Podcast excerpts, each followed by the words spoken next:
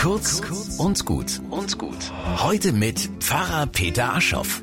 An die Spitze der Vornamen-Hitliste für kleine Jungs hat sich im vergangenen Jahr Noah gesetzt und Matteo auf Platz 2 verwiesen. So ein Trend kann ja viele Ursachen haben.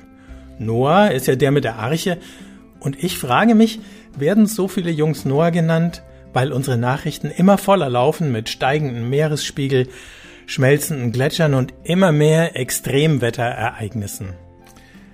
Wir lassen uns an die Ursachen dafür ungern erinnern und an unsere Verantwortung dafür.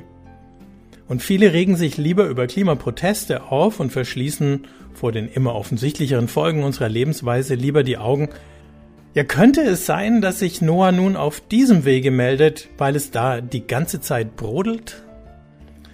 Vielleicht steckt ja auch Gott selbst dahinter weil er sich freut, wenn sich jemand um den Erhalt der Artenvielfalt sorgt, weil diese Welt Menschen braucht, die mehr auf ihn hören als auf die Stimmen der Maßlosigkeit und Dominanz, weil wir das ohne leise und laute Erinnerungen so schnell aus dem Blick verlieren. Liebe Noahs, herzlich willkommen, wir brauchen euch hier.